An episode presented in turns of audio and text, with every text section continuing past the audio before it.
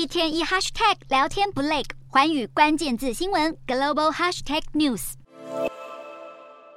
美国和中国的关系确定冰冻三尺，最新导火线就是一颗又一颗闯入美国领空的不明飞行物。但在美加边界附近休伦湖上的那一颗，真的就是来自中国吗？五角大厦不敢挂保证，甚至不排除可能来自外星人。无论是不是外星人来捣乱，美国和中国早已闹翻，两国迟迟无法透过军事热线对话，尤其北京当局爱接不接，使得双边关系剑拔弩张。